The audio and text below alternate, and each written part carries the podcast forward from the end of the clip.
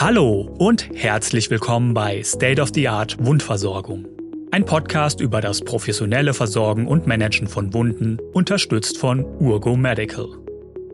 In dieser Folge teilen zwei ExpertInnen ihr Wissen über Epidermolysis bullosa, kurz EB, eine seltene genetisch bedingte Hauterkrankung, die oft ab der Geburt auftritt. Babys und Kinder mit dieser Erkrankung werden auch Schmetterlingskinder genannt, da ihre Haut so empfindlich und verletzlich ist wie die Flügel eines Schmetterlings. Professorin Dr. Christina Haas ist Fachärztin für Dermatologie. Sie leitet das EB-Zentrum der Uniklinik Freiburg.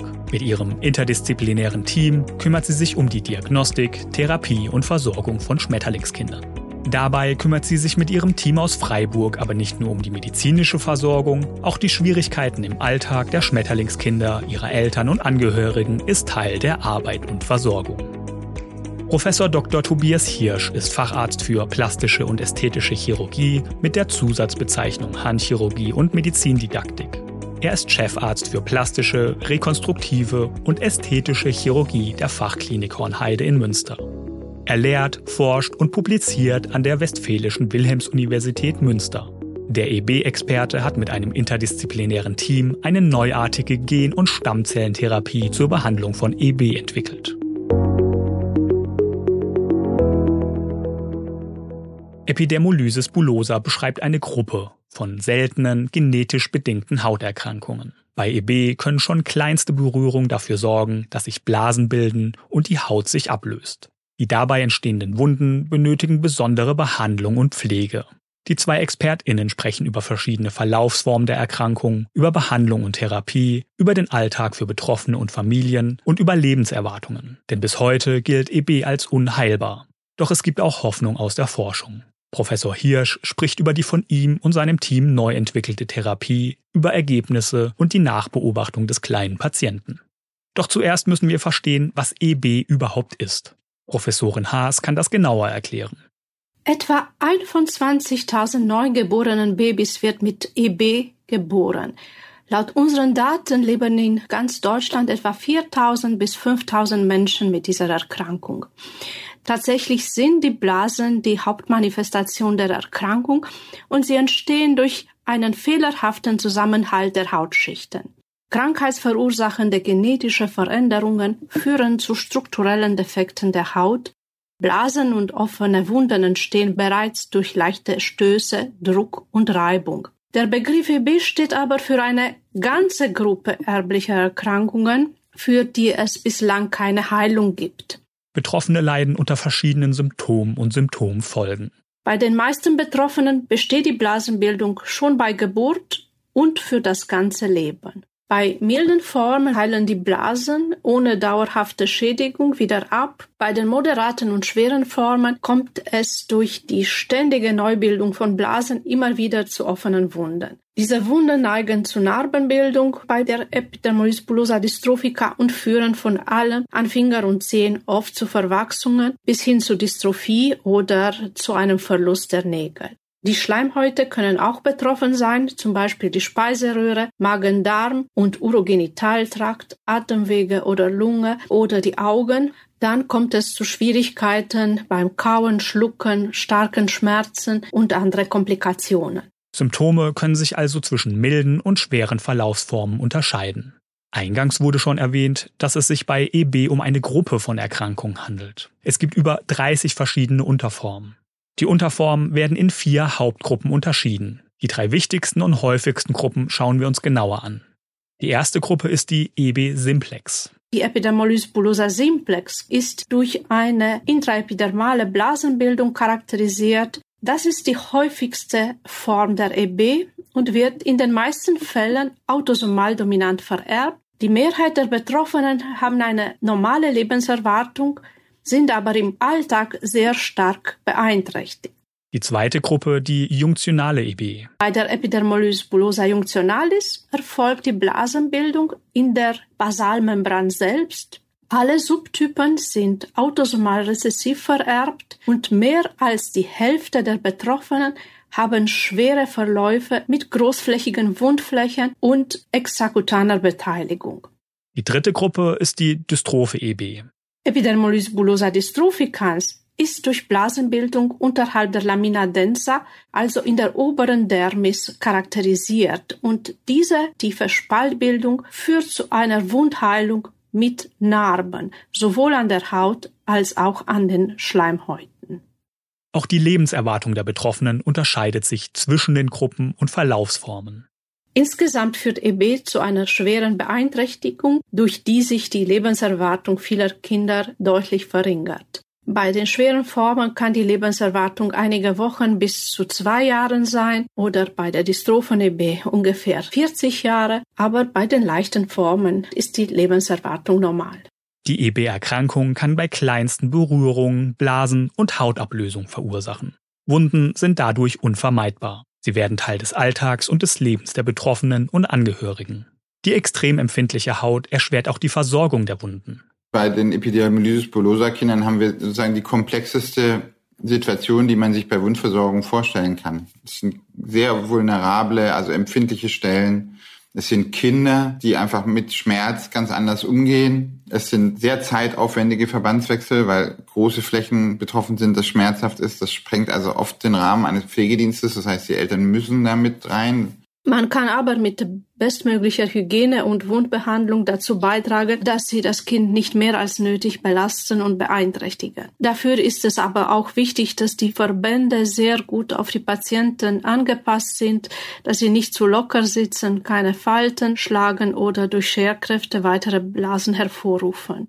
Schon die Nähte von Kleidungsstücken können die Haut schädigen. Deshalb tragen die Kinder im Alltag Wundverbände, um akute Wunden zu versorgen oder prophylaktisch besonders exponierte Körperstellen wie Hände, Füße, Knie zu schützen und Blasenbildung zu vermeiden. Doch nicht nur die Versorgung selbst ist aufwendiger. Auch an Verbandsmaterialien und Verbände gibt es bei EB besondere Anforderungen. Wenn es jetzt um die Wundverbände direkt geht, dann ähm, ergeben sich da logische Kriterien, die man braucht. Also erstens sind diese Wunden offen. Das heißt, man braucht Verbandsmaterialien, die verhindern, dass die Verbandsmaterialien mit der Wunde verkleben, also zum Beispiel Wunddistanzgitter und so weiter. Das ist ein ganz, ganz wichtiger Punkt und die es auch ermöglichen, dass der Verbandswechsel möglichst atraumatisch erfolgt. Ein weiterer Punkt ist das Infektionsrisiko. Es sind große offene Stellen, da können sich Infekte drauf bilden. Das heißt, die Komponente antimikrobiell aktive Verbandsauflagen, Verbandsstoffe sind ein wichtiger Baustein. Und dann ist es oft schwierig, diese großflächigen Verbände vernünftig zu fixieren, gerade eben bei Kindern, die sich auch bewegen. Sie müssen sich ja vorstellen, sie dürfen diese Verbände nicht kleben, ähm, weil sobald man diese Klebefolie abzieht, bilden sich neue Blasen oder die Haut geht ab. Es gibt eben Produkte, die das gut abfedern. Aber das ist wirklich schwierig. Also arbeitet man viel auch mit Verbänden, also Wickelungen. Die haben wiederum die Gefahr, dass sich das nachher aufrollt und stranguliert. Also das ist wirklich sehr herausfordernd. Das, was ich jetzt beschrieben habe, sind so ein bisschen die basalen Prinzipien.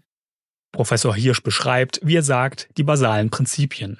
Gibt es aber auch genauere Studien und Forschung in diesem Bereich? Da gibt es wissenschaftliche Studien, ja. Zum Beispiel äh, gibt es eine Studie von Pillay und es gibt auch noch andere äh, wissenschaftliche Studien. Blanchet Bardon aus Paris haben Studien gemacht, zum Beispiel mit Produkten von Urgo, also Urgotyl, die äh, eine gute ähm, Wirksamkeit gezeigt haben. Es ist allerdings so, muss man sagen, dass die Studien im Wundbereich immer sehr komplex sind. Die Fallzahlen sind oft gering. Das heißt, wissenschaftlich gesehen ist die Datenlage da ähm, tatsächlich etwas schwierig.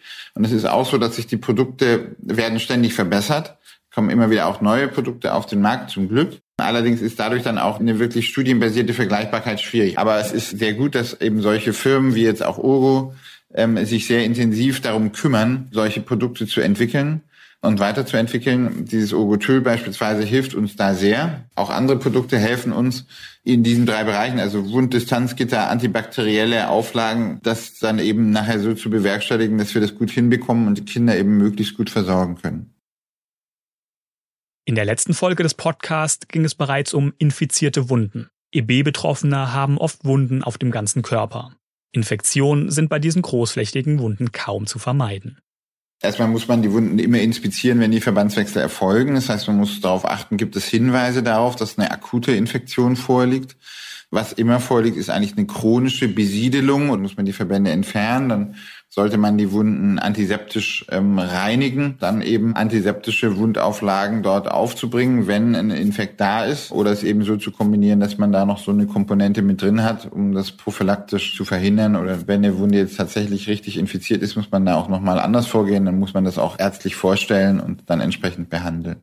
Eingangs wurde bereits erwähnt, dass sich Professorin Haas mit ihrem Team nicht nur um die medizinische Versorgung kümmert. Der Alltag und der Umgang mit EB sind für Betroffene und Angehörige wichtig. Was bedeutet EB für den Alltag und besonders bei Kindern und Neugeborenen für die Eltern-Kind-Beziehung? Die Geburt eines Kindes mit EB ist ein großer Schock für die Familie und die Eltern sind meist stark verunsichert, was sie überhaupt mit dem Kind machen können dürfen, ob sie es umarmen oder knuddeln können, ohne das Kind zu verletzen. Und unsere Aufgabe ist, die Eltern aufzuklären und sie zu versichern, dass sie fast nichts Falsches machen können. Wir erklären, dass Blasen und Wunden nicht vermieden werden können und dass das Kind eigentlich ohne Angst lernen muss, wo die eigenen Grenzen sind. Bewegung, Spiel und Interaktion mit den Eltern und mit der Umgebung sind für die allgemeine Entwicklung des Kindes sehr wichtig. Wie normal der Alltag gelebt werden kann, hängt dann von der Schwere der Erkrankung ab für viele Kinder äh, ist zum Beispiel der Besuch eines äh, Regelkindergartens möglich, gegebenenfalls mit Integrationskraft. Andere können in einem integrativen Kindergarten oder Sonderkindergarten betreut werden. Wie der Weg des jeden EB-Betroffenen weiter im Leben ist, ist sehr unterschiedlich. Und dieser Übergang aus der Pädiatrie in äh, der Erwachsenenmedizin ist auch ein großes Thema.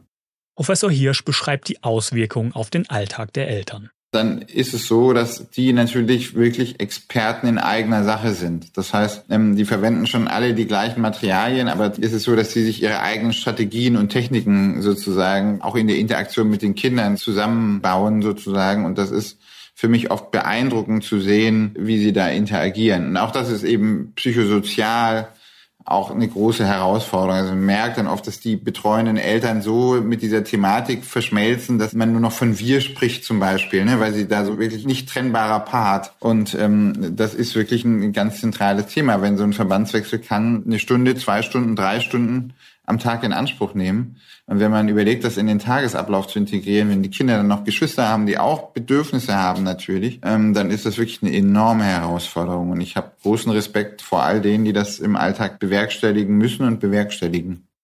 Eltern werden Profis im Verbinden und Versorgen von Wunden.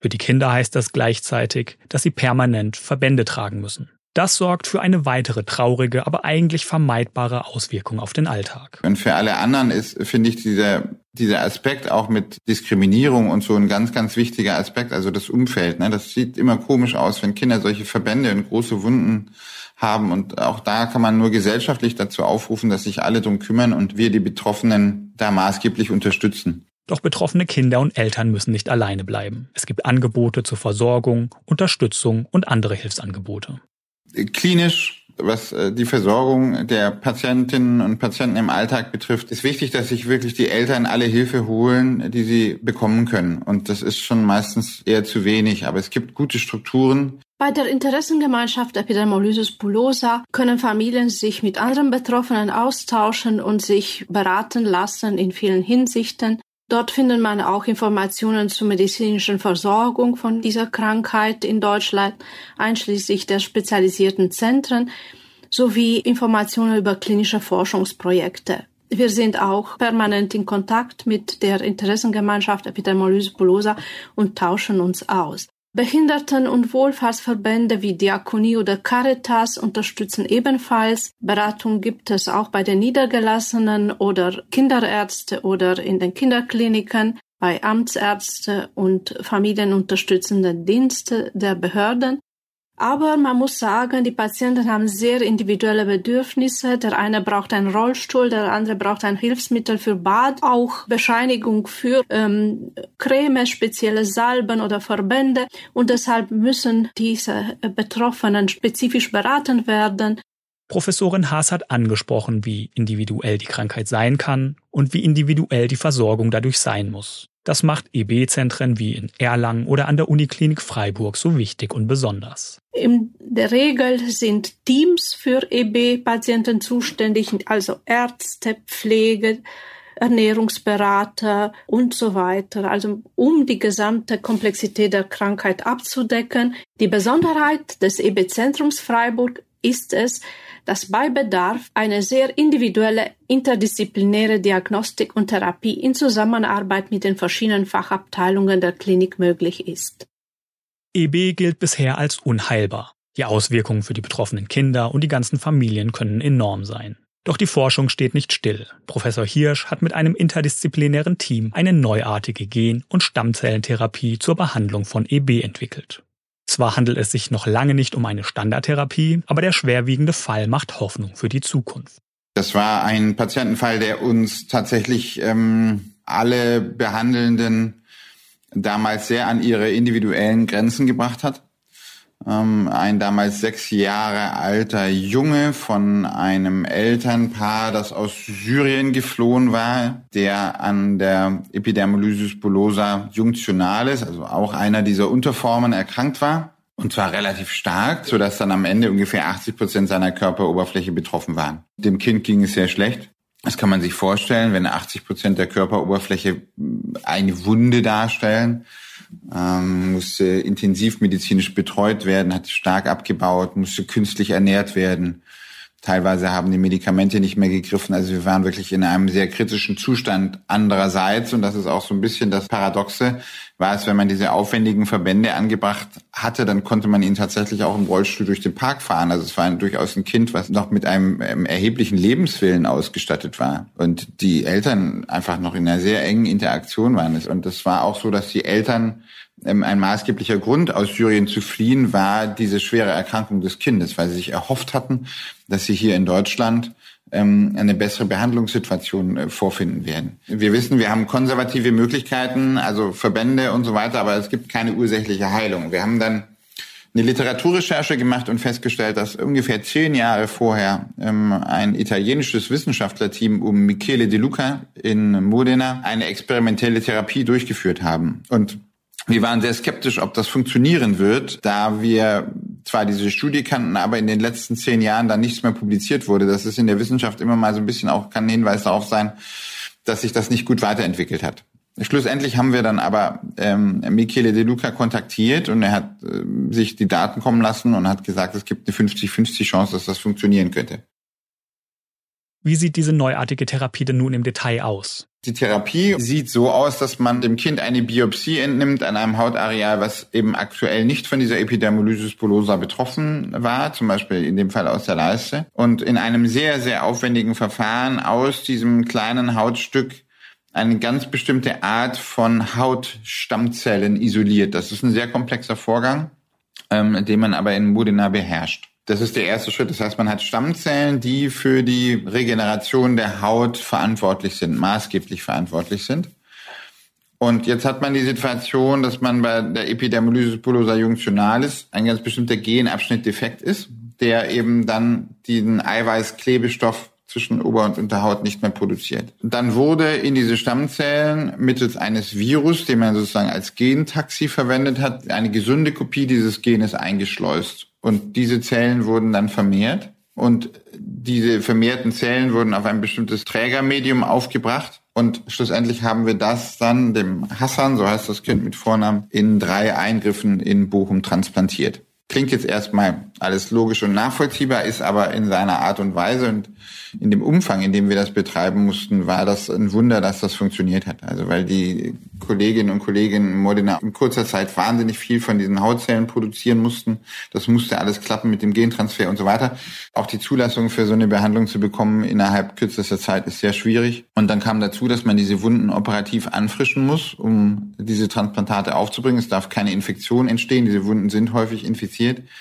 Das heißt, wir haben durch diese Operation, großen Operation an diesem ohnehin schon geschwächten Kind, dieses Kind wirklich sehr nah an die Grenze zum Versterben gebracht, was natürlich für uns in der Situation auch eine hohe Belastung war. Aber wir haben das geschafft, dass er überlebt hat und es ist ein Großteil dieser Transplantate wunderbarerweise eingeheilt. Und wir konnten letztendlich ungefähr 80 Prozent seiner Körperoberfläche mit diesen Transplantaten bedecken, mit dieser neuen Haut, die sich entwickelt hat, bedecken. Und daraufhin hat sich sein Zustand natürlich ganz schnell deutlich verbessert. Und das war ein, für uns ein Wunder und natürlich ein riesiger Erfolg.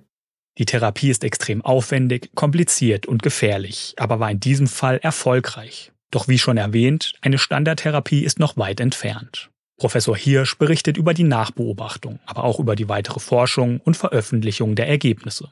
Wir haben dann vereinbart, zwei Jahre zu warten, bevor wir damit an die Öffentlichkeit gehen, weil wir natürlich wissen, welche Hoffnungen wir damit aufwecken und wir große Sorge hatten, dass vielleicht doch diese Haut noch abstirbt oder instabil wird.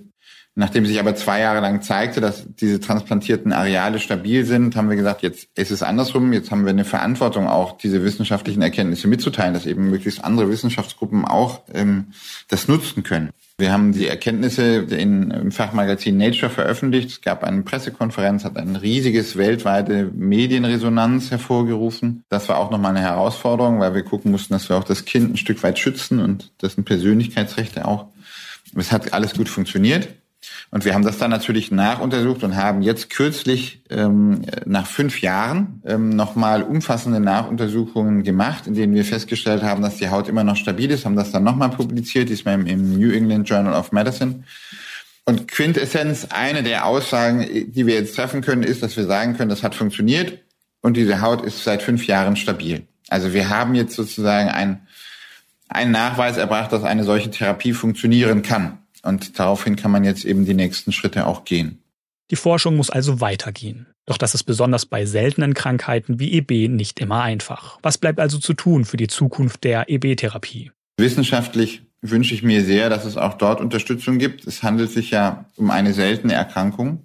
Wenn man jetzt solche Therapien, wie wir sie angestoßen haben, fortführen will, dann muss man große Arzneimittelstudien durchführen, die sind sehr teuer. Und man muss wissen, dass äh, natürlich die Pharmaindustrie an seltenen Erkrankungen wenig Interesse hat. Insofern braucht man in dem Bereich öffentliche Förderung. Und das ist ja ein Thema, was wir heutzutage auch bildungspolitisch und wissenschaftspolitisch sehr stark diskutieren. Wir leben in einer Zeit, wo Wissenschaftsförderung eher zurückgefahren wird. Und es ist wichtig, dass wir als Gesellschaft das als öffentlichen Auftrag wahrnehmen, in Bereichen zu forschen, die eben nicht im Bereich der Pharmaindustrie angesiedelt sind, um auch solche Patienten und Mitglieder unserer Gesellschaft ähm, gut behandeln zu können.